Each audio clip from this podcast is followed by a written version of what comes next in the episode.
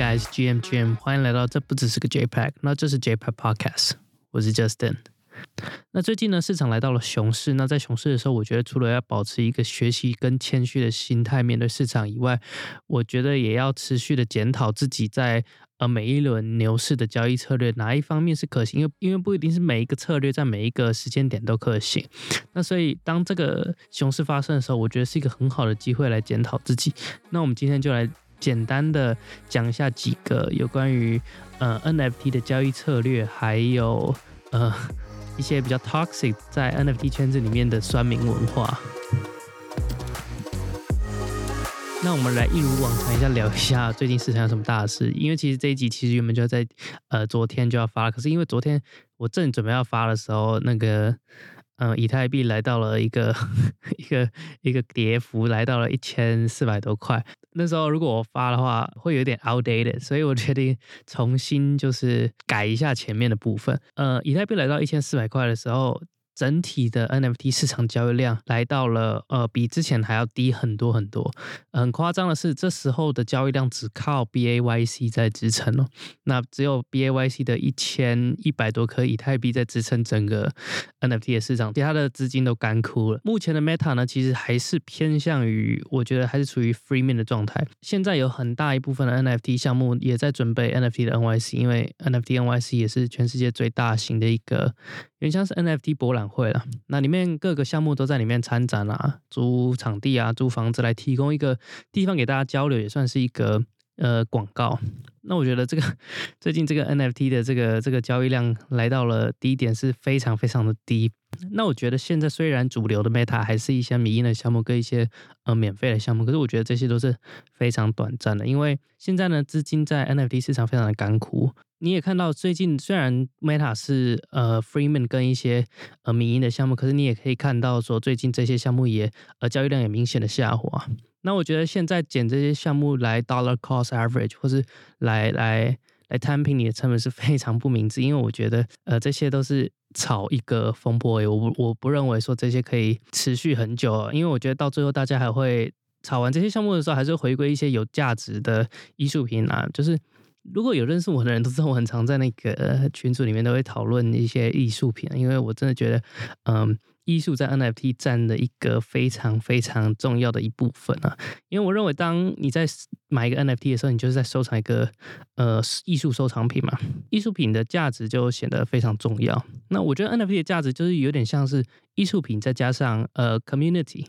社群再加上 utility，就是加上它的本身一些功能。那我觉得，虽然最近市场很不好，那可是一些艺术家的 one of one 的 art 的的交易量有稍微的起来，就大家还是愿意花钱在买这些艺术品的。整体的呃，以太币虽然变便宜了，可是它的以太币的价格不变嘛，所以就其实变相的算是你打折买这个艺术品。那我觉得到最后大家还是会重视这些艺术品项目了，因为其实到不管怎样，呃，艺术还是有它的价值在。那现在市场很不好，没错。可是归归零的归零，可是我觉得这时候就是真正浮现价值的时候。那讲完最近无聊的市场哈，因为真最近真的是太熊了，这个以太币跌到一千四百多块美金，然后来到了近几个月的新低，那大家大家都吓到 臭啊尿。那我觉得最近市场虽然很无聊，那我觉得非常适合。检讨自己的交易策略跟学习，就是来让下次的牛市可以更更进步。如果你是长期相信这个科技跟相信这个市场的话，你持续待在这个市场里面的话，那我觉得你就应该在这时候努力的，就是检讨啊，或者是持续的学习。我也顺便可以在这里 检讨我自己的交易策略。那我觉得在交易 NFT 的时候，我觉得首先要有一个很重要的事，就是你要有一个本金，就是你一定要有钱。你玩 NFT，它不是一般的呃一般的小，就是。风险低的资产，像股票啊这些，就是你玩 NFT，就是你要有钱，你要有一定的本金，然后这个本金是你可以承受那个波动跟输赢的。那我玩 NFT 的本金其实都比较是从二零一八、二零一九年那时候靠一些 b p o 的艺术品啊那些，那那时候。呃，攒来的，那你也不一定一定要提早，就是你如果你有在接触投资，就是你在投资的心态，呃，有一定的经验，或是有一定的本金，然后你又喜欢那个高风险高回报的事件，然后你心脏承受得住的话，我觉得你再来玩 NFT。可是因为我有几个朋友他们都以为他们是这样的人，他们都觉得说，哎，干我我可以承受呃五帕十帕的跌幅啊，十帕二十帕的跌幅，我觉得这些都没差。可是等到他们来到了这个 NFT 的世界的时候，其实有好多个，我身边有十个，有九个都都都退出了这个世界。那 NFT 的世界步道变化很快，讯息很多，你会很 overwhelm，就是你会一次接受到太多的讯息，你什么都想跟。那你什么都怕错过，你会一直 FOMO，就 fear of missing out 哈，会让你亏钱亏得很快。那我有个朋友，他是他刚加入这个市场的时候，然后他也觉得这个。那因为他平常没接触什么其他的资产，然后他第一个资产就是接触的资产就是 NFT，那他没办法承受于这个这个世界变化太快，而且你要一直追消息，然后再加上他的那个波动实在是一般人没办法承受，所以他就退出。我觉得在这个 NFT 这个步调很快的世界里面，我觉得不是每一个消息你都要跟，就是不是每一个投资机会你都要去投资。那我觉得可以引用一下巴菲特的呃投资股票的心法，因为虽然这是不同的资产，可是我觉得嗯。有一些方法，有一些投资 NFT 的那个方法，其实跟投资股票的方法其实是差不多的。那我不知道大家有没有听过巴菲特的那个棒球理论，就应该有听过啊。棒球理论就是，当你在打棒球的时候，你会有一个。呃，每一个打者就会有自己擅长打的球，跟把球打出来的几率的一个一个点位。那假如前面都是坏球的话，你可以选择不打。可是当你今天面临了三振出局的压力的话，所以你就必须挥这个棒球嘛，你就必须把这个球打出去嘛。可是，在投资的世界里面，没有所谓的三振出局的压力。就你今天可以拿着一堆钱，然后你可以等，一直等，一直等到你觉得是你。一个恰当的机会的时候，再把钱丢出去，再挥出那个棒球棒。那你可以看着所有人拿着钱，然后丢某个项目或是股票，甚至你可以在推特上面看好几千个项目，你都可以选择不去挥这个棒。那等到你真的研究透彻，或是你看到呃你真的有信心的项目的时候，你再勇敢的去挥棒，那你再勇敢的下注。那虽然这个是。巴菲特投资股票的心法，可是我觉得这个在 NFT 的世界里面也很受用，因为 NFT 的世界里面变化实在是太快，那个资讯量真的是大爆棚。那你不一定要追逐每一个项目，但是有目标的时候，就是你真的是你自己哦，不是你心爱的是哪一个 KOL 推荐你，就是你自己分析，就是当你确定说这个是你。你 OK 的的有价值的东西的时候，你就可以勇敢的打下去。那我觉得在投资 NFT 的时候，你要知道自己是一个怎么样的人，就是你也是呃你喜欢买什么样的东西。那你是属于收藏家，还是赚快钱的，还是来埋伏有价值的投资人？那我觉得其实这些你都是呃要自己注意你是谁。那我觉得你也要自己找出一个自己胜率比较高的买入点位。比如说，你假如你擅长的能力是拿到白名单，然后你可以游走在各大的项目在开始之前，你就可以拿很轻易的拿白名单，或者一些做一些艺术品啊，或者做一些活动来来跟项目拿到白名单的话，如果这是你擅长的话，那你就去做。那或是你是其他人，就是你买的点位是适合，就是它刚出来没多久，然后在交易量很 很高的时候，你选择追进去。那如果这个是你胜率很高的话，你可以选择去做。那不然就是有一些是有价值或者一些呃比较贵的投资，就是已经成长到一段时间了，譬如说零点五颗以太币以上的价位，或者一颗以上，我觉得你买入的时候你的胜率是比较高的话，那我觉得你也可以呃了解一下你自己的投资方法是什么。那我觉得这个都是你自己要去记录跟了解，是你要认清自己是一个什么样的人，那你什么样的时候你的胜率最高，然后你选择在那个时间点买进。那像我觉得我不是一个非常喜欢花时间去干白名单的人，我这辈子也没干过什么白名单呢。偶尔去去抽一下奖啊，或者有拿到白名单我就来 mint，那如果没有的话就算了。我也不太喜欢去浪花时间在跟那个呃项目方来 要求说我要什么什么的白名单。我那我来分别讲一下，假如你是收藏家还是短线投资人，跟嗯埋伏有价值的投资人的的分别的交易差别在哪里？那假如你是收藏家，你是来收藏艺术品的，我觉得这个首先就是你钱要够多了，就是你觉得你这个，你觉得这个艺术品都值多少，你愿意花多少钱买，然后你爽就买了。那这种是就是收藏家，就是你买了，你也不期待说你短期内可以赚到什么大钱，反正就是你喜欢这个艺术品，你就买下去，跟跟你在现实世界买艺术品跟买公仔一样，这。一样的道理，那再来是炒短线、炒动能的，就是钱在哪里你就往哪里跑。根据你买什么东西，你就要盯着呃地板一直看。那你会利用一些工具，例如 IC Tool 跟 Nonsense 去看哪里有交易量，然后你去追哪里，或是在 Twitter 或是 Discord 看到哪些消息。那不管消息是啥，你觉得呃有炒作的机会的话，你就不管三七二十一就直接追进去。然后，但是这个缺点就是，当这些东西在炒情绪的时候，你就是进出你要很快，就是因为这是短线嘛，你知道你你是来炒情绪的，那你就只想赶赶快把这些东西卖掉，你要赶快 take profit and run，不然的话，你在买一些小乐色的时候，很容易贪心，说你想要赚的更多，你就会舍不得卖。那但是这时候。很多情况就是你会直接被套牢在上面。如果你要用这个风险，虽然赚的钱真的很快，就是你只是赚快钱，可是我觉得这个一般人是办不到的，而且风险也算是蛮高的。就是你要花一个很长很长的时间去去追这个消息，那我觉得对一些一些人是不切实际的。我只很长，不是说一天。干什么三四个小时，这个太短了。这你一天可能要追七八个小时，甚至十二个小时。那在今年一月的时候，我真的是花十二个小时，我就是用这个方法。那因为每一个方法在每一个时间点都，嗯，不一定每个地方都适用。譬如说，我觉得在在熊市的时候，不太适合用这个这个炒短线、炒动能的投资方法，在这个 NFT 市场，因为。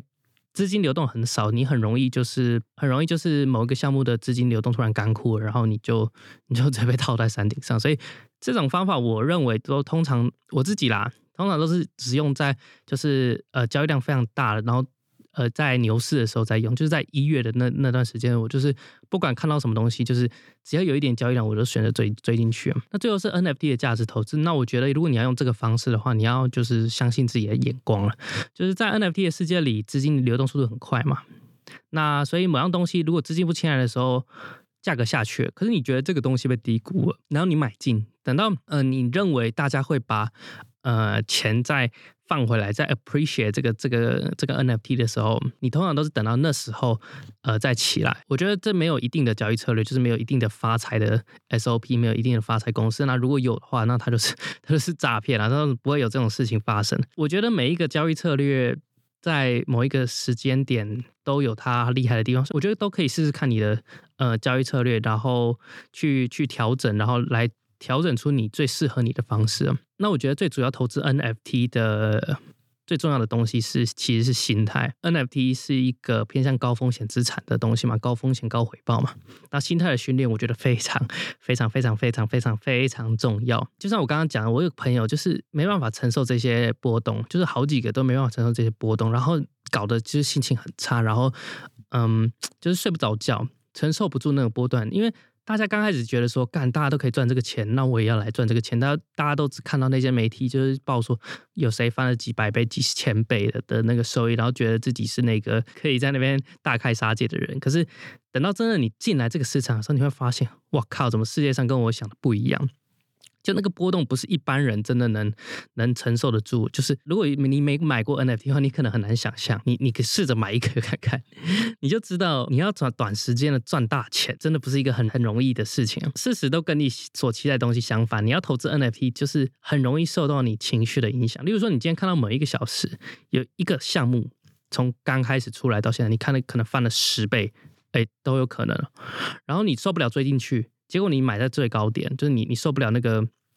你那个 FOMO 的情绪嘛？你觉得说干你你受不了你错过投资进去，你追进去了，结果你追在最高点。假如说你呃卖的价格是一颗以太币好，翻十倍，你卖十颗，可能这个这个时间点可能只花花了大概两三个小时。那结果你买了两两十个十颗的时候，大家突然冷静了，圣人模式，大家突然对这个东西哎觉得干炒这个干嘛？就突然停掉的时候，你的那个价格是会在。呃，五分钟内直接砍半，或是更更多，你会直接心态炸裂。这些东西会让，就是如果你控制不好你自己的情绪，你会造成就是过度恐慌，然后 panic sell，或是你过度乐观，然后让你爆过一座山，然后再归零。那这些东西亏钱都会让你亏到失智，然后就算就算你没亏钱，你会就是一般承受不了这种高风险的人的话，嗯。就算没亏钱，你也会睡不着了。那近期刚接触 NFT 圈子里，或是听到 NFT 圈子里的人，都是呃，都是近期今年呐，通常都是今年进来的。那是没有接触过股票或是币圈的人，因为通常呃 NFT 的圈子里面都是蛮年轻的嘛，然后通常都抱着一个很热血的心，就是想要赚大钱的心来进来这个世界。所以心态还没有训练的时候，每一个人都妄想在这里一瞬间赚到钱，真的是。真的是很多，大家可能就觉得自己不是那个，可是我身边真的超多人，就是干大家都在赚，那我也要进来，真的超多人。然后都问我说怎么买怎么买，到最后鼻子摸一摸都都走了这样。那假如你今天有这个嗯能承受这个风险的心态调整好之后，我觉得另外一个很重要的在 NFT 世界里面的呃小技巧，就是是你懂得认赔，然后不凹单。因为我觉得在 NFT 的世界里面，嗯，除了那些有价值的艺术品，或是有一个很强大的团队在背后支撑这个 NFT 项目的话，有一大部分的东西都会归因。就是现在不管你看到了什么什么小蓝筹、准蓝筹，干这些东西真的有很大一部分都是会归零的。再就是，万一你买在大家情绪的高点。那你要赶快割肉，赶快跑掉，不然等到曲终人散了，就是你是走不掉的。那我觉得懂得认赔，我觉得这个是最难办到了，因为。谁都不想亏钱啊，这也是我持续在学习的。就是干谁都想的是说，哎，没卖就没亏啦。可是我就想说，我一定可以把它等到，我一定可以等到把它弹回来。但其实百分之九十都弹不回来，因为它都是炒情绪面的东西，就是炒一炒，哦好，就下一个，下一个，下一个，下一个这样。大家就觉得说，哦，账面亏损不算亏损啊，你持有的话就是不卖都不算数。那我觉得其实在这个 NFT 的世界里面，unrealized loss，就是如果你继续凹单的话，甚至买更多的话，很容易就是。一次套在上面，然后就是接进棺材。你要卖掉一个 NFT，嗯，承认亏损这件事情本身就不是很容易，因为 NFT 有一个东西就叫社群，那它是这个其他资产没有的东西啊。那社群是一个双面刃，因为有一些社群里面的人会影响到你购买这个 NFT 的情绪。这些社群呢，通常会让你觉得说，哎，我要不要买，或是干他们都讲，那我要不要卖？那这些东西其实都会影响到你要不要认赔的这个。这个心态啊，社群里面的人通常都都一些给一些 奇奇怪怪的建议啦。那搞不好，如果他不是一些很厉害的人，话他给的建议一定都是奇奇怪怪的嘛。然后他就会怂恿你说：“哎，干，不要卖了，不要卖了。”然后到时候你就会受那个。受那个其他人的影响，然后你就会不想要去认赔，因为你觉得说好了，大家都叫我不要卖，那那那我不要卖好了。那这些人会影响到你的投资的行为，可是钱是自己的，没有必要为了其他人决定说，哎，我要不要卖掉这个东西？所以该认赔就要认赔。假如你今天买某个东西你是亏钱的，可是你发现了有一个胜率很高，有一个投资机会，有一个投资 NFT 的胜率很高。你今天看到有一个更好好的那个 risk reward 的的投资机会，然后你去认赔某一个东西，拿出流动性去投资。那如果你看得准的话，你懂得认赔的话，你拿到这个流动性去做某一项投资的话，你很常有机会就是把一次的东西全部补回来，然后甚至可以看到更好的。就如果你相信你自己眼光，或者你真的看对的话。你不但可以翻倍，你还可以把一些利润给赚回来。呃，在 NFT 的世界里面很常见，因为 NFT 处处都是机会。那最近呢，我要来反省一下近期我交易，就是我朋友都知道，又很懊恼这个这件事情，就是，呃，我的交易策略上面的一个失误。那就是我近期交易的东西是 P 有一个项目叫做 PXN，那我买了四个。在价值大约三颗一台币左右，然后那时候所有的所有市场的注意力都在上面，然后那时候炒了也算是蛮凶的。那因为其实我有好几个钱包，那因为我不想要我的，因为钱钱包会被追踪，所以所以我分了几个呃交易钱包跟长期持有的钱包这样。那 Azuki 的那时候的风波，所以我在赌说那时候大家会觉得 PXN 是下一个 Azuki，那只要有一一定的炒作，我就直接把它卖掉，就不管它的呃价格是在哪里。然后那时候真的是从三颗炒到五点三，我那时候也卖掉了两个。然后那时候留了两个之后，呃，我就忘记把它卖掉了，因为钱包有三四个。干，如果有有一些有没有一些产品开发者可以开发，就是一次追踪好几个钱包，就是可以一次同整好。不然的话，有一些钱包你你假如钱包太多的话，你会忘记止，就是忘记止损。我有一个卖在二点三多，那整体是没亏，但也有小赚一点点。可是我最后一个忘记卖了，我摆到现在，我直接 从四颗直接爆到零点四，干我头超痛啊！我就想说，干原本原本赢的东西就是忘记忘记止损，然后就就就摆到现在就忘，然后摆着也是摆着这样。那我觉得你不要因为其他人来干涉你的呃投资策略，就是你钱是你自己的。你要为你自己的投资负责，别人不管怎么说都是他在讲，就是 always do your own research，就是大家永远不是你的 financial advisor，就是你真的要找好自己的嗯交易策略，然后你相信自己的眼光，你再去投资，不管别人讲什么。你可以看到一些人呐，干就是因为因为区块链是透那个公开透明的，所以你会看到一些智障酸民，就是会追踪你的钱包，然后就是干哈哈哈，你看你看你看这个东西认赔，好好智障哦，就是。你你看，你去看那个交易记录，就是干他怎么三颗买，怎么两颗一颗在卖的，这样哈哈大探险亏钱什么干，然后结果其实你你把这个流动性拿出来去做其他投资，结果他一次翻了十倍，只是他们没看到而已，那到底谁是智障？对。那讲到这个酸民，我就来谈一下 Web Three 最家丑不可外扬的事情，就是 NFT 有一个很 toxic 的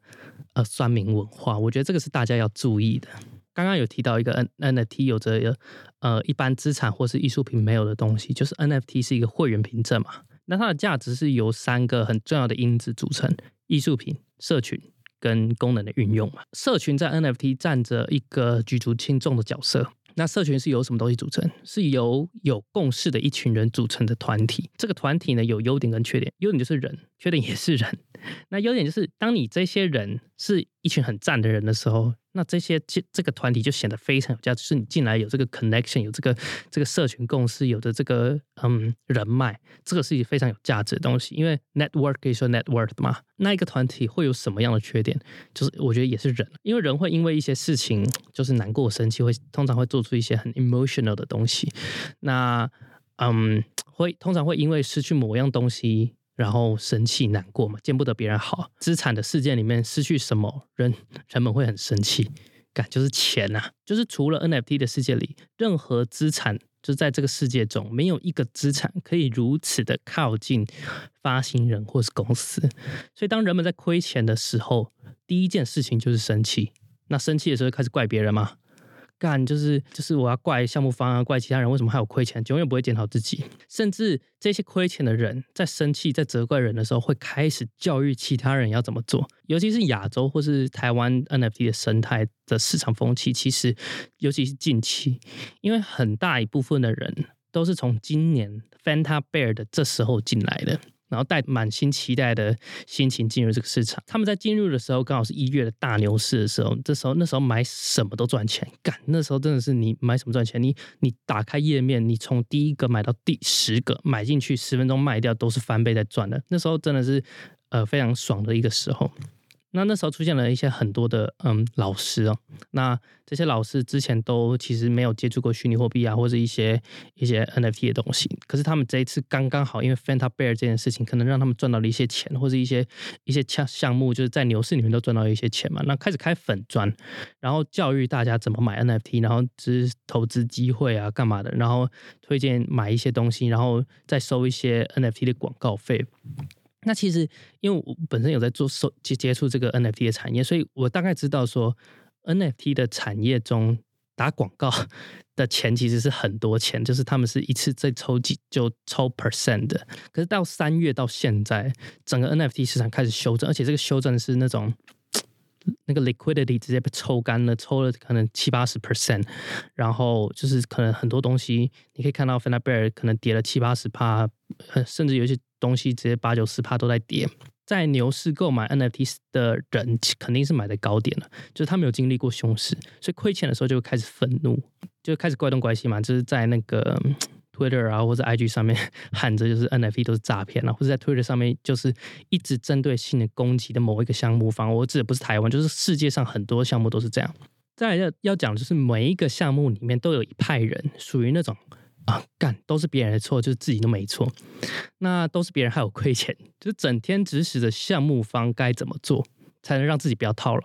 因为其实，在其他的资产世界里，在 Web Two 的世界里，你是看不到这种事情的。因为其实 Web Three 就是属于一个去中心化的世界嘛，就是你有一个很厉害的媒介，就是可以很快速的连接你跟项目方跟其他人的一个一个产品。在 Web Two 的世界里是没有这个东西的，就是你不会看到。有一群人亏钱的人，或是一群散户，整天的指使着公司执行人，整天指使着公司的 CEO 该怎么做。那我今天举一个 Web Two 的例子好了。今天假如你买股票，买美股，然后你的美股股票苹果买的一百六十块美金，然后修正了，此今天可能只剩一百块。干，你今天超不爽，因为你亏钱了嘛。你今天就要去苹果的公司总公司哦，在美国，然后你就在他总公司等着 Tim Cook 上下班，然后跟他讲说：“哎干，哎 Tim Cook，你要怎么行销啊？你应该干镜头多加几颗啊，颜色拖出几个啊，然后做个什么 ARV 啊眼镜，这样我才能赚钱啊，这样这样 Apple 公司才会壮大。啊。就是你应该这样行销，就是你广告怎么打啊？他们做这些这些事情的目的是什么？好让他们能在呃苹果的股票可以解套。干，这是同样的道理啊！我是觉得他妈有个智障的。”当然，我不是指所有建议了，我是指那些比较属于那种恶性的建议项目方的那种人。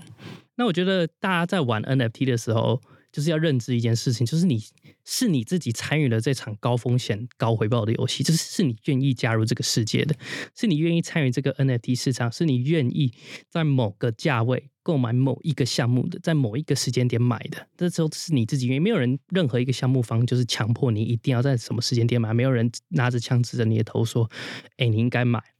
那我觉得你在购买 NFT 的时候，你就要自己知道说你自己在一个什么样的世界里面玩这场游戏，然后你要清楚这个世界的游戏规则。NFT 虽然很像股票，但其实也不是股票。我觉得不管怎样，你要把 NFT 当做一个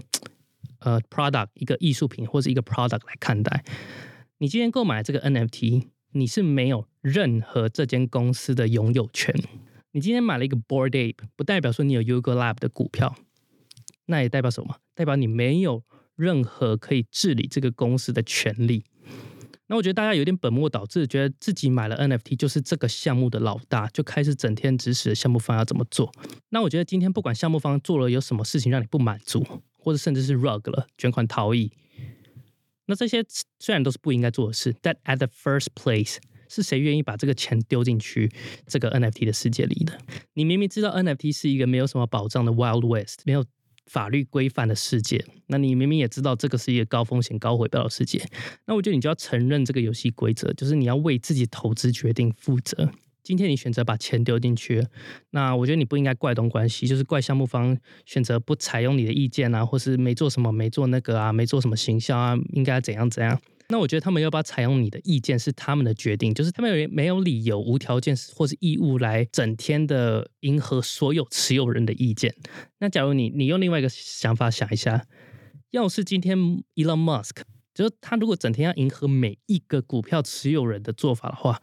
还会有今天的特斯拉吗？更何况你今天拿的东西是 NFT，还不是股票。那我觉得 NFT 呢，是持有者要去尊重项目方带领怎么这个项目，然后 NFT 的项目方也要尊重间接性的采纳 NFT 的持有者，来达到一个互相帮忙的呃社群。那这个价格，这个二手市场的价格其实是呃项目方本身没办法控制的。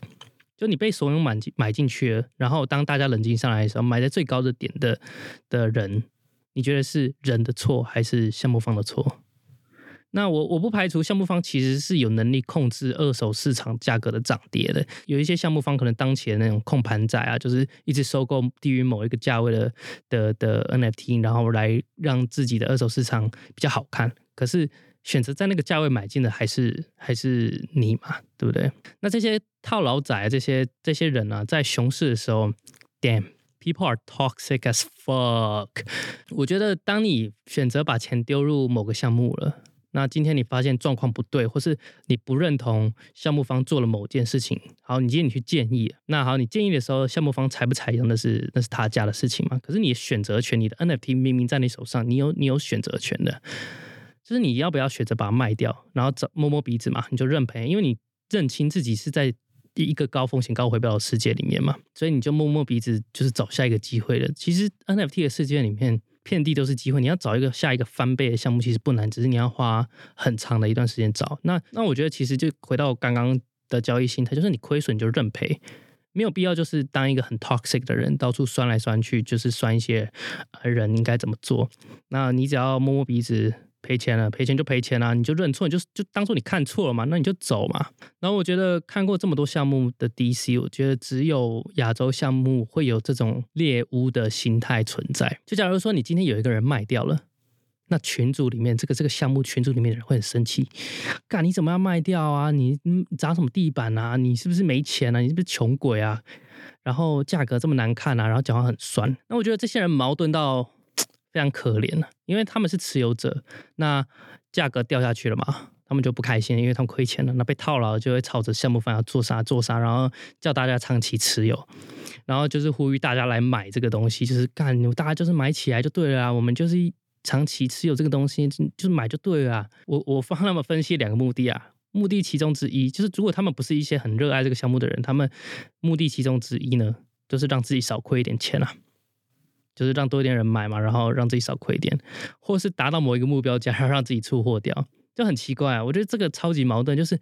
你你不希望大家卖，然后你自己只想赶快把它卖掉赚一笔钱。那我来举一个例子，好，我看过一个更扯的，是最近发生的一件事情，那就是我看到一个项目，就是有持有者去追踪项目方的。社群网站啊，查他的 IG 的现实动态，去监督他有没有在做事情。嘎，我觉得超级扯。今天你购买的东西是 NFT，那这个 NFT 其实是一个商品，就是你不是一个股东，你只是一个 NFT。那 NFT 这个工具的好处就是你可以跟项目方有一个更亲密的互动。那这个互动不是让你监督这个项目方有没有让你赚钱的。我觉得这个事情真的是扯到干扯到不行。那我觉得这个，我觉得这这个事情超荒谬的。然后就是你你你举一个同理好了，你今天买了个 Nike 的股票，好，你今天就去翻 Nike CEO 的 IG，然后干你看到 Nike CEO 的 IG 可能不在家里，可能在他船上，你就开始狂密他说。哎，你怎么去去去某个岛上玩？你不是应该在家里好好为我工作，让股票涨涨起来吗？好让我把它卖掉嘛？干，这是同样的道理啊！我是觉得这个事情真的超荒谬的。那我觉得讲这些事情也不是要批斗哪一个项目或是哪一个人，我只是希望说大家就是不要被一些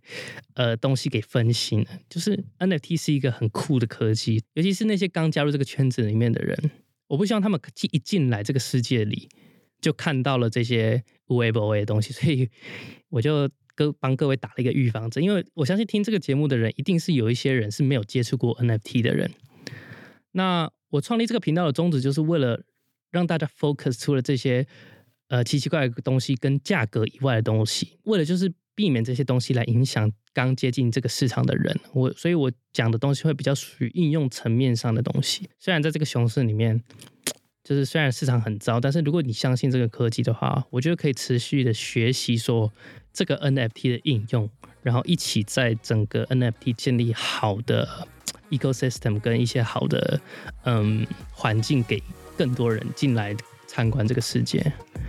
好，那今天就先这样，就先拜了。